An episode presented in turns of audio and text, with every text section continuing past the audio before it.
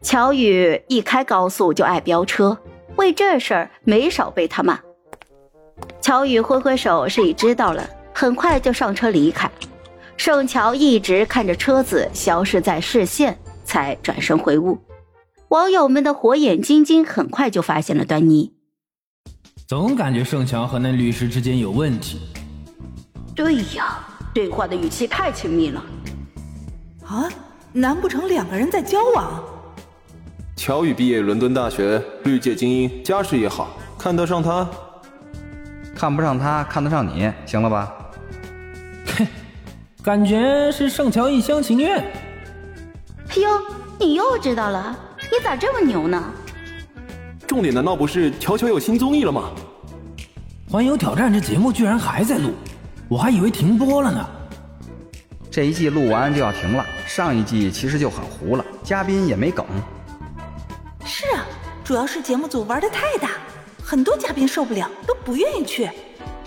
盛乔的公司给他接下环游挑战，估计呀，抱着整死他的心。哼，好心疼我乔啊！跪求快点解约。弹幕里还在吵吵闹闹的，没过多一会儿，方白也到了，提着盛乔收好的箱子就下楼。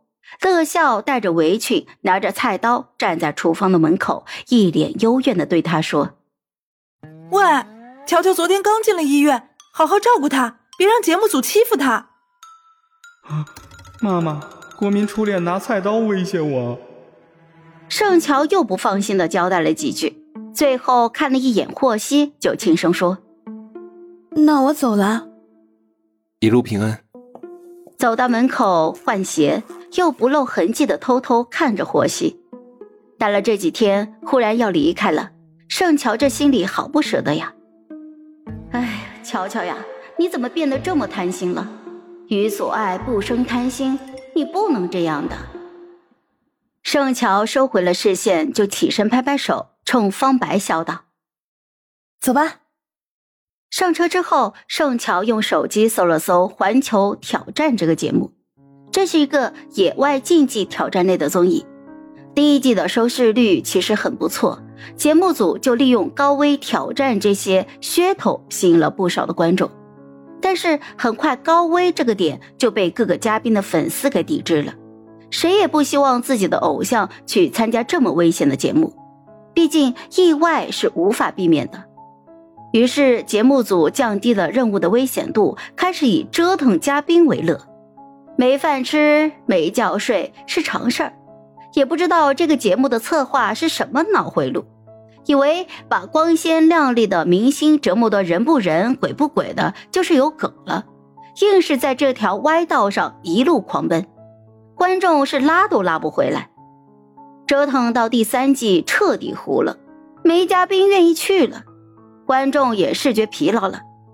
第一季的常驻嘉宾还是二三线的小花小生，到了这一季都沦落到请网红了。一个半小时之后，车子到达了机场，盛乔戴好了口罩下车，方白拖着行李就跟在旁边。盛乔还在埋着头看着手机，耳边就忽然传来兴奋的声音：“啊，乔乔！” 盛乔抬头一看。七八个女生拿着应援手幅就站在候机厅里，看到盛乔的时候，热情又紧张的围了过来。盛乔看着应援手幅上自己的照片和“乔乔加油”四个闪闪发光的银字，愣了愣。是我的粉丝吗？我有宋七的粉丝了。